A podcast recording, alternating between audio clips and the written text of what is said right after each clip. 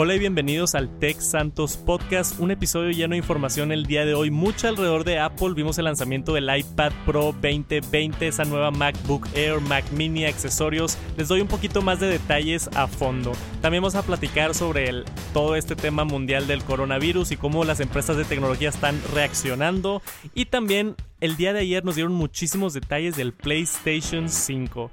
Todo esto y más aquí en el Tech Santos Podcast.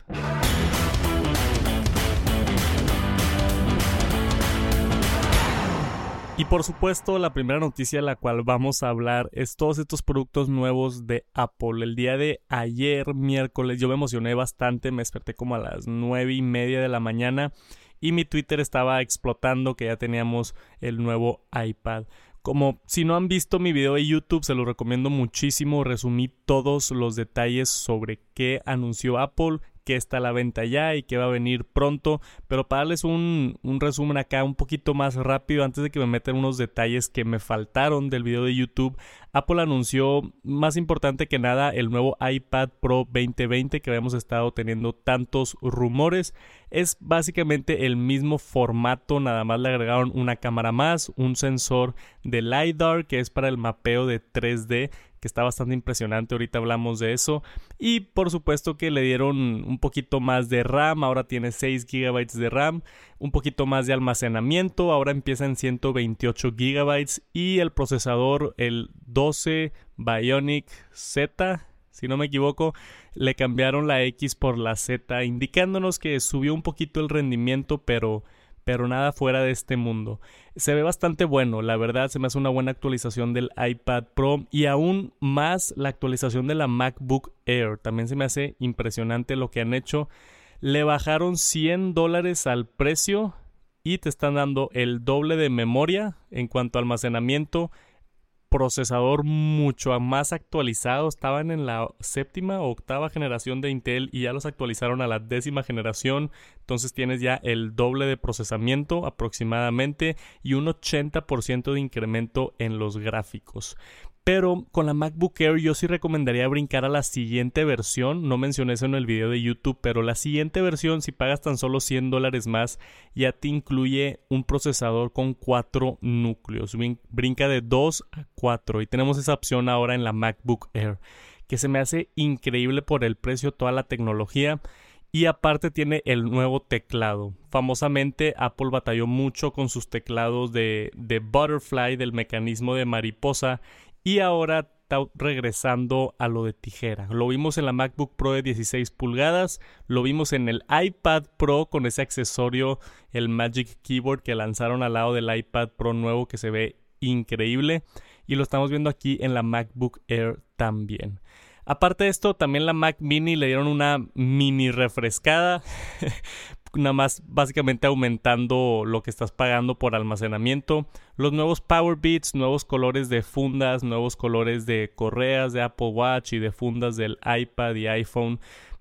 Lo más importante para mí fue el iPad Pro y la MacBook Air, que creo yo que son productos que mucha gente compra y productos que, que creo que ahora valen mucho más la pena comprarlos que hace un par de meses. Si te has estado esperando para comprar una MacBook Air, quieres lo, lo, más económico, entre comillas, pero lo más actualizado en cuanto al sistema de Mac OS, es la MacBook Air. Yo creo que para la mayoría de la gente, a menos de que edites video en 4K o hagas, hagas algo más, un poquito más intenso, la MacBook Air es más que suficiente. Y como dije, yo me iría por la segunda versión, la que te da el procesador de 4 núcleos. También traten de aprovechar si tienen algún familiar estudiante o así, con un correo de estudiante te dan todavía más descuento. Está muy, muy, muy bien el precio de la MacBook Air y es raro que Apple no solamente baje de precio uno de sus productos, sino te incluya mucho más por un menor precio. Está en un, en un muy bonito lugar la MacBook Air, es el momento de comprarla. El iPad sí fue una refrescada considerable, pero no cambió tanto a la versión de 2018. Está padre lo, lo, del sensor de 3D, queda por probarlo, yo estoy bien emocionado. Mencioné por ahí en el video de YouTube que yo ya compré el iPad Pro. Lo compré, me llega la siguiente semana el miércoles y voy a estar haciendo muchísimos videos. Probablemente no estoy seguro, pero aquí entre nosotros en el podcast les digo, es la primera vez que compro un producto con la intención de probablemente regresarlo. No estoy seguro o venderlo yo por, por aparte. No estoy seguro si me quede con el iPad. Yo soy una persona que utilizo mi computadora muchísimo. Yo utilizo mi MacBook Pro de 15 pulgadas 10, 15 horas al día y no es exageración. Me la llevo a mi cama y utilizo la laptop prefiero, estoy mucho más acostumbrado a usar la MacBook Pro porque tiene mis capacidades para editar fotos en Photoshop, para hacer mis videos en Final Cut Pro que no lo tenemos en el iPad. Si llegan a poner Final Cut Pro en el iPad, puede ser que lo considere.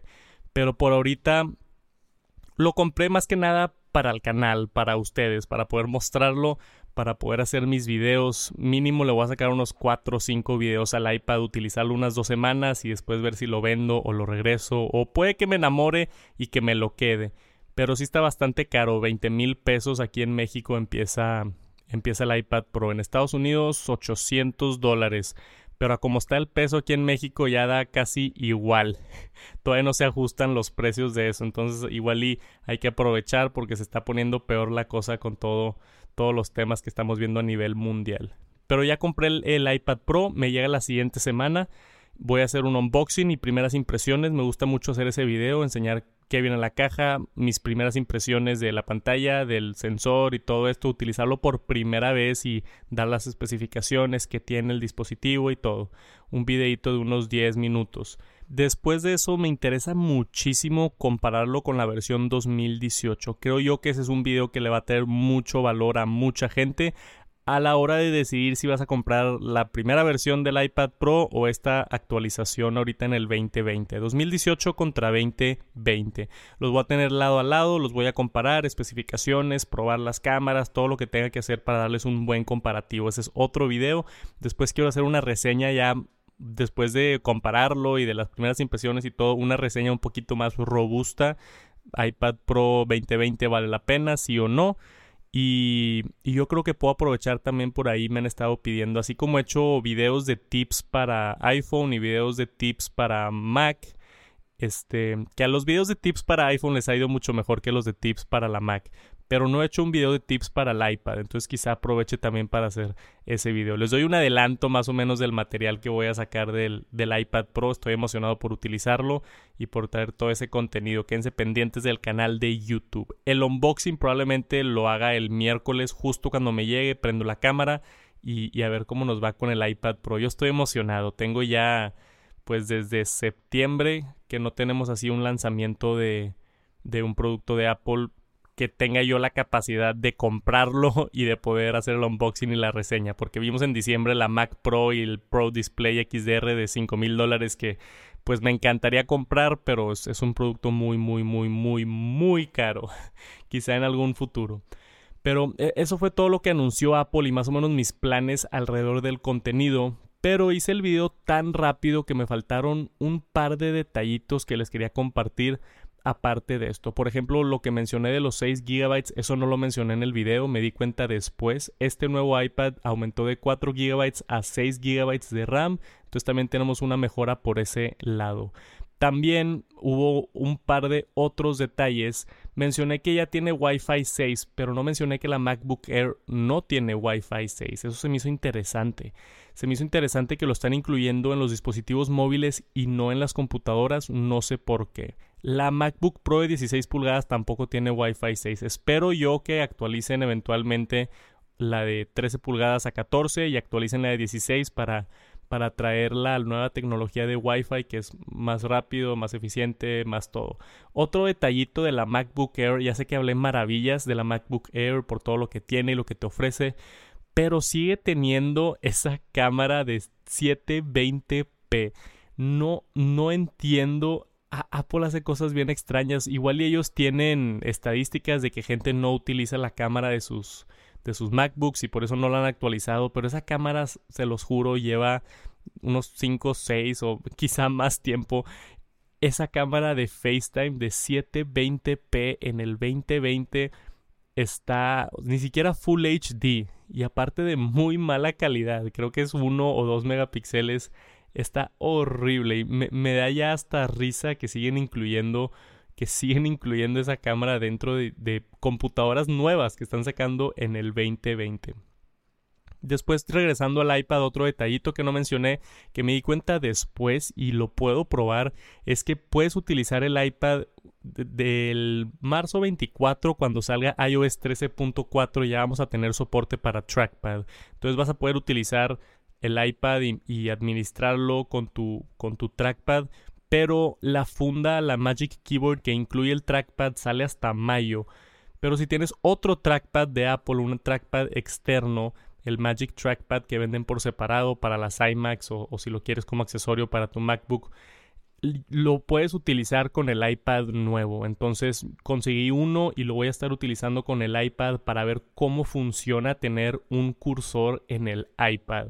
No suena como algo muy grande y no le hice tanto énfasis en el video de YouTube, pero eh, es algo monumental porque Apple tiene ya muchos, muchos años sacando iPads, creo que desde el 2009, si no me equivoco, 2010, y, y siempre han dicho que quieren que sea experiencia completamente touch, que la Mac sea a través de input sources, eso es con, con, tu mouse o con un trackpad y teclado, y que el iPad sea touch, que solamente sea touch y siempre han seguido esa filosofía. Y ahora que ya puedes utilizar mouse en el iPad y ya le dieron soporte para trackpad, se está convirtiendo más en una computadora. Pones ahora esta foto nueva y de seguro lo han visto por ahí en Twitter, otros lugares, la foto nueva del iPad 2020 con el teclado y el trackpad y la pluma del Apple Pencil. lo pones al lado de un Surface Tablet de Microsoft y se ve igual. Entonces, no sé qué cambió en Apple, si lo pide la gente, o, pero para mí siempre que das opciones es es mejor y ya que el consumidor decida. Entonces, si tú quieres utilizar tu iPad nada más touch mientras estás acostado en el sillón y ver películas y checar tu correo, lo puedes agarrar y utilizar tu dedo touch y todo bien. Pero si quieres enfocarte un poquito más en trabajo, hacer, nos vamos a decir, celdas de Excel y manipularlas y hacer presentaciones y cosas, pues estaría mucho más cómodo tener un trackpad ya con el trackpad o con un ratón, con un mouse y teclado, se siente más como una experiencia al menos más eficiente en cuanto a hacer trabajo.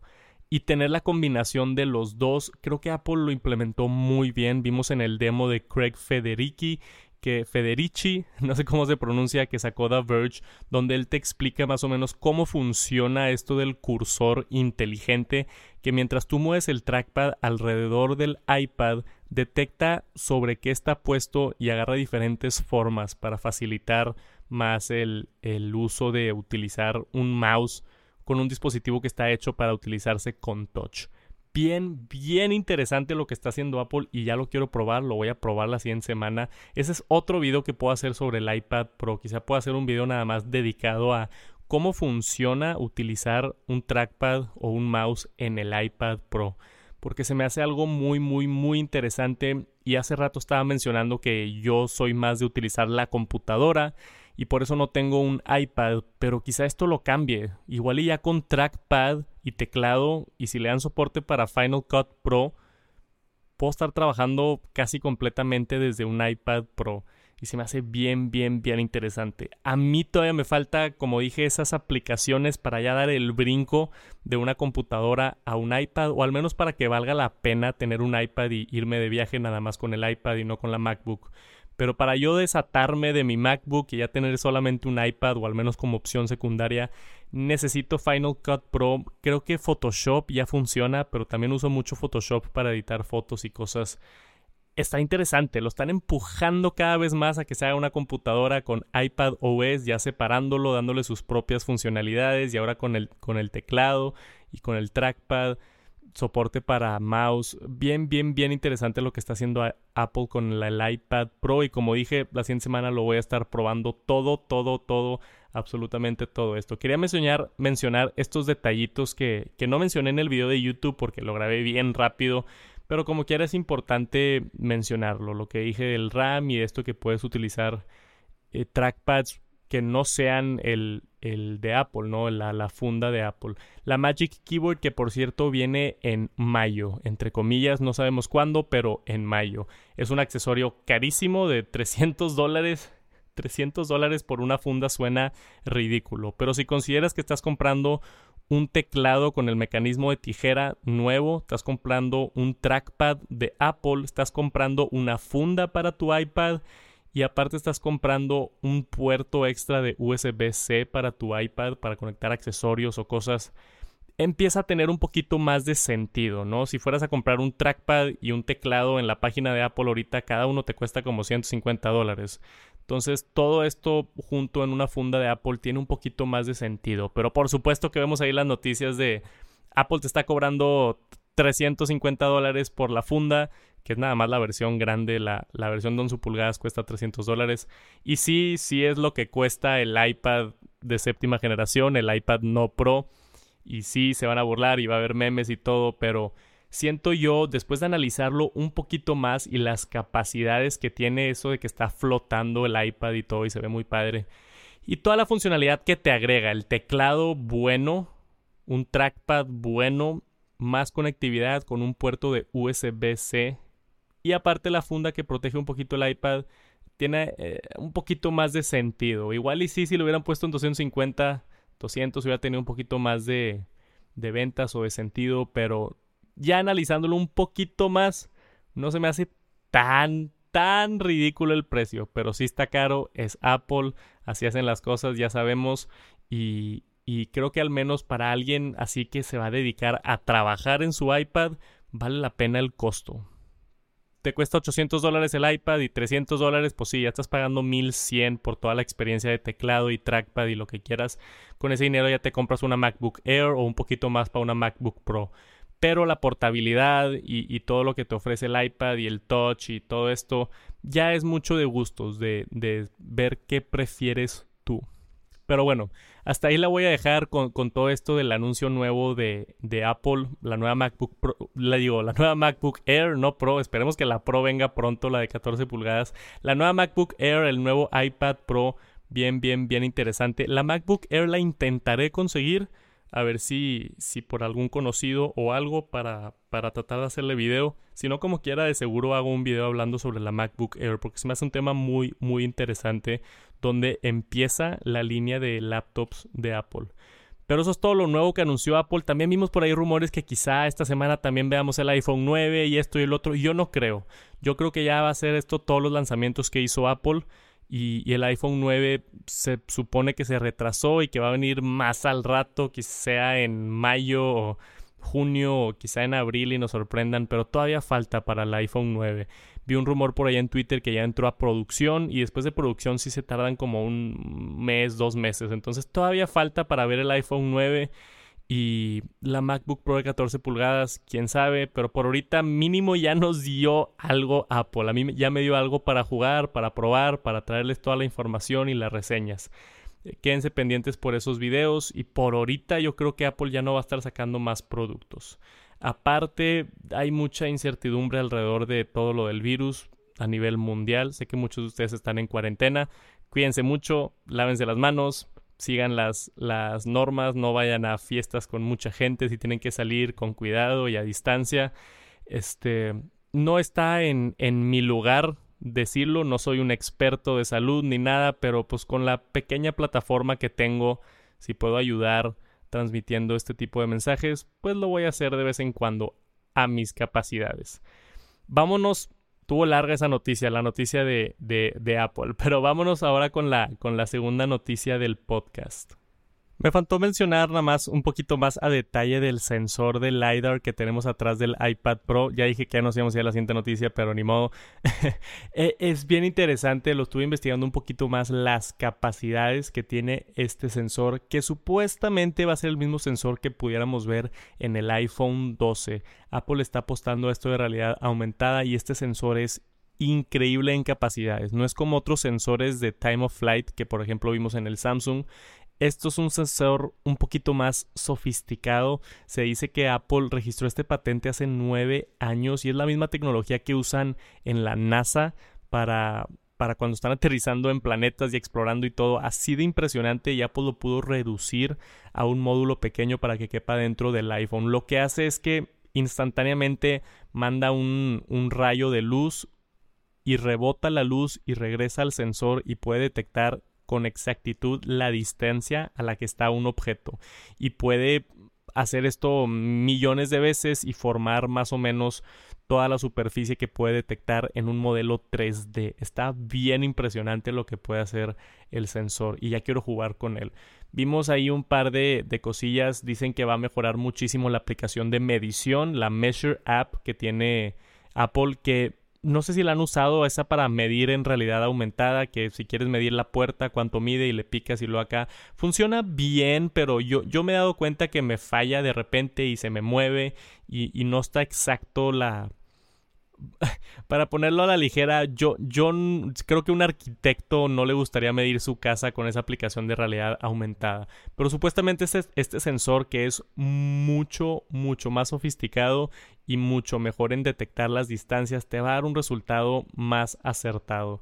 Entonces, esa es una de las aplicaciones dentro de la Measure App. Probablemente también lo vamos a ver para todo el, sistema de punto Z el sistema que tiene Apple de realidad aumentada donde puedes agarrar un objeto del internet y tirarlo dentro de tu casa, ¿no? Entonces estás comprando una silla y encuentras una silla, agarras la silla y Apple ya tiene este archivo que está como en modelo 3D y lo pones con realidad aumentada y va a estar mucho más eficiente. Lo que platiqué en el video de YouTube también, que puede detectar distancias y si una persona está adelante o atrás de, de lo que está proyectando la realidad aumentada. El sensor va a ayudar muchísimo. Yo creo que pues es el enfoque, es el punto de venta de este nuevo iPad. Quién sabe qué tanto lo llegues a usar, pero Apple está empezando a, a, explorar y le están apostando a este sensor que yo creo también va a venir en el iPhone 12.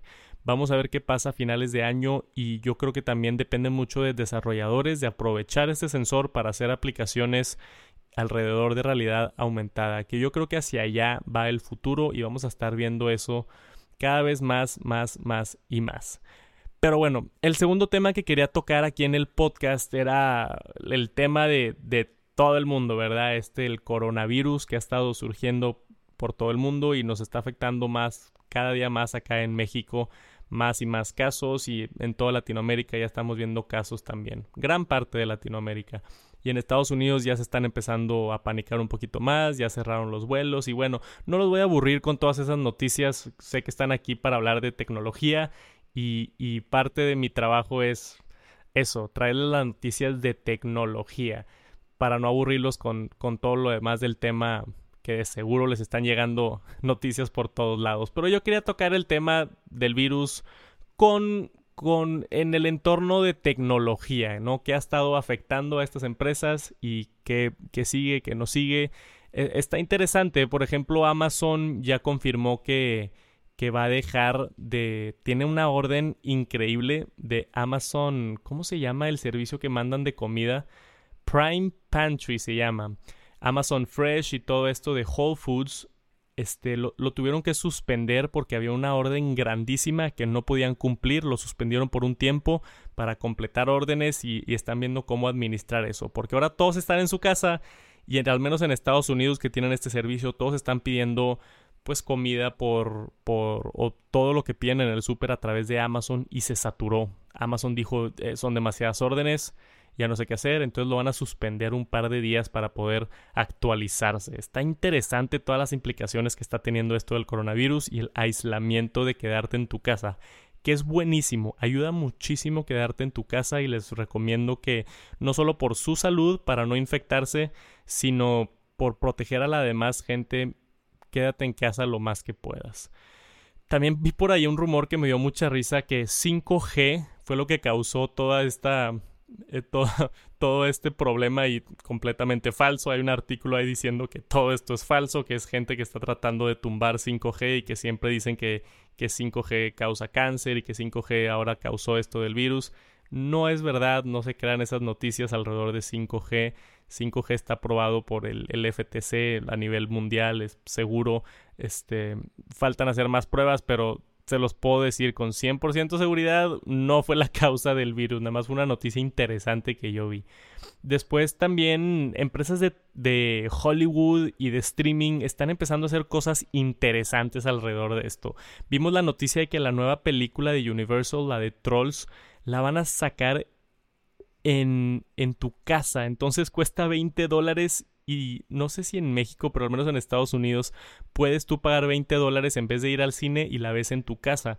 Y gente dice, 20 dólares, ¿cómo voy a pagar 20 dólares por una película si estoy en mi casa y, y me cuesta 9 dólares Netflix? Nada más una película 20 dólares, pero está reemplazando un lanzamiento en teatro. Entonces lo que hace eso es cuando tú vas al cine en Estados Unidos pues te cuesta unos 12 dólares cada boleto y si vas con tu familia pues ya son como 30 dólares y compras palomitas y todo esto te acaba saliendo como 50 dólares te están dando la película en 20 dólares para que la disfrutes en tu casa con todo esto del, aislamiento y de quedarte en tu casa Vimos también a Netflix, por ejemplo, anunciar que va a reducir el bitrate en Europa para que haya menos congestión. ¿Qué significa eso? Van a bajar un poquito la calidad de streaming para que no se congestione de tanta gente que está accediendo al servicio de Netflix. Entonces se está viendo un aumento de gente viendo Netflix, lógicamente porque alrededor del mundo nos estamos quedando en nuestras casas con la responsabilidad que tenemos. Entonces está interesante lo que está pasando en el mundo de streaming, en el mundo de películas, pues ya nadie va a ir al cine, entonces ¿qué pasa? Vimos que retrasaron la película de Black Widow, retrasaron la película de Fast and Furious 9 o 10, no sé en cuál van ya de esas, pero se están retrasando películas y, se está parando el mundo. Yo nomás les quería compartir lo que está pasando acá en el lado de tecnología. Otra era que Tesla está Elon Musk anunció que Tesla va a hacer unos ventiladores si es que llegan a faltar. Elon Musk, el héroe de muchos que normalmente durante estas situaciones sociales trata de ser la buena persona y ya se ofreció. También Razer vimos por ahí que está haciendo que está haciendo mascarillas para ayudar con todo los, lo que está faltando en el sector médico, que necesitan mascarillas. Entonces varias empresas de tecnología están reaccionando. El mismo Apple ya anunció que va a estar haciendo donaciones a, diferentes centros de médicos. Entonces estamos viendo a, a, empresas tratando de ayudar el problema, tratando de mitigar el problema en el caso de Netflix para tratar de atender a todos los que tienen y de Amazon para tratar de atender todas las órdenes que están llegando. Eh, son tiempos raros, son tiempos difíciles, nadie pudo haber previsto esto, este, nadie sabe cómo reaccionar, están surgiendo muchísimas, por ejemplo, Uber Eats, también está, vi que estaba teniendo problemas y esto y el otro, entonces todo esto se, se, va a ir acoplando mientras vamos avanzando, pero esperemos que no dure mucho, se espera que, que podamos aplastar un poquito la curva manteniéndonos en casa, para no ocupar tanto los hospitales y tener las menos pérdidas posibles y esperar que pase todo este problema. ¿Qué va a pasar?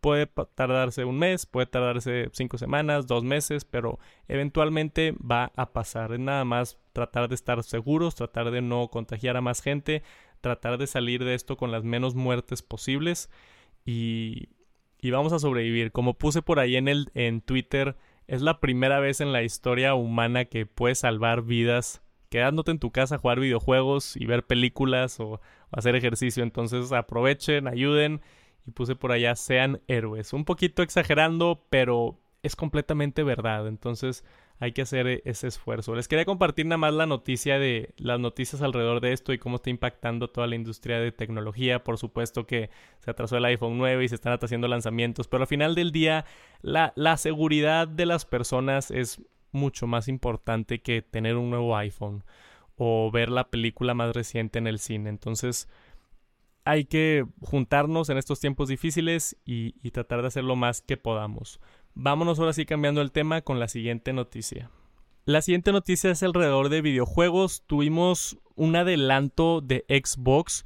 Trabajaron con varios influencers, uno de ellos Austin Evans, que nos dio lo que ellos llaman un deep dive en todo el hardware del Xbox y nos enseñaron a especificación cuánto RAM va a tener, cuánto GPU, qué procesadores, cómo lo están ventilando, mucha información muy técnica, muy transparente alrededor del Xbox, anunciando también que los controles van a ser compatibles con, con el Xbox anterior y con el Xbox nuevo. Mucha información muy buena alrededor de Xbox para los fans de Xbox. Del otro lado, PlayStation tuvo una conferencia el día de ayer, el mismo día que Apple sacó estos productos y la gente no estaba tan feliz, por, por así decirlo, sobre la conferencia de PlayStation.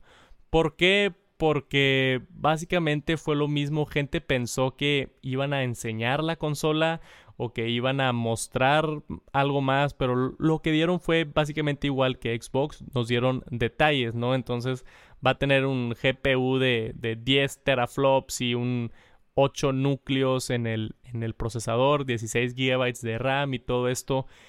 Eh, pero la gente estaba esperando ya ver el PlayStation 5. Ya sabemos cómo se ve el PlayStation, digo, el, el, Xbox desde hace varios meses y todavía no sabemos cómo se ve el PlayStation. Y más que eso, después de que anunciaron todo lo de PlayStation, si pones las comparativas de un lado al otro, Xbox contra PlayStation, el PlayStation se está quedando un poquito atrás de lo que es el Xbox.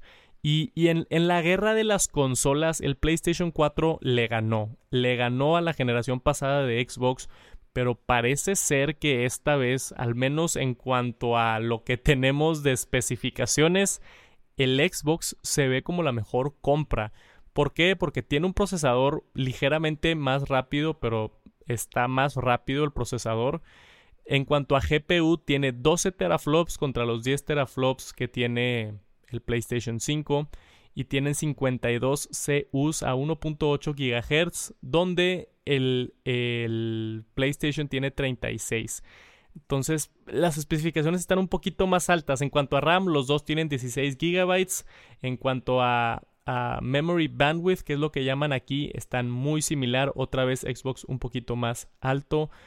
4K, UHD, Blu-ray, los dos, pero en cuanto a almacenamiento, anunciaron el PlayStation en 825 GB de estado sólido rápido, pero en Xbox anunciaron un terabyte. El terabyte completo también de estado sólido súper rápido. Entonces te están dando hasta más memoria interna y aparte Xbox te da la opción de agregar otro terabyte agregando una tarjeta y no hemos sabido nada de si tiene compatibilidad o no el PlayStation 5. Entonces, en toda la lista casi de especificaciones, el Xbox se ve como mejor máquina que el PlayStation 5. Y yo, yo tengo el PlayStation 4, yo he sido fan de PlayStation por muchos años. Puede ser o me está convenciendo un poquito más de cambiarme a, al Xbox Serie X por eso, ¿no? Porque mm, están siendo mm, pues más transparentes y ya enseñaron la consola y aparte tiene más poder.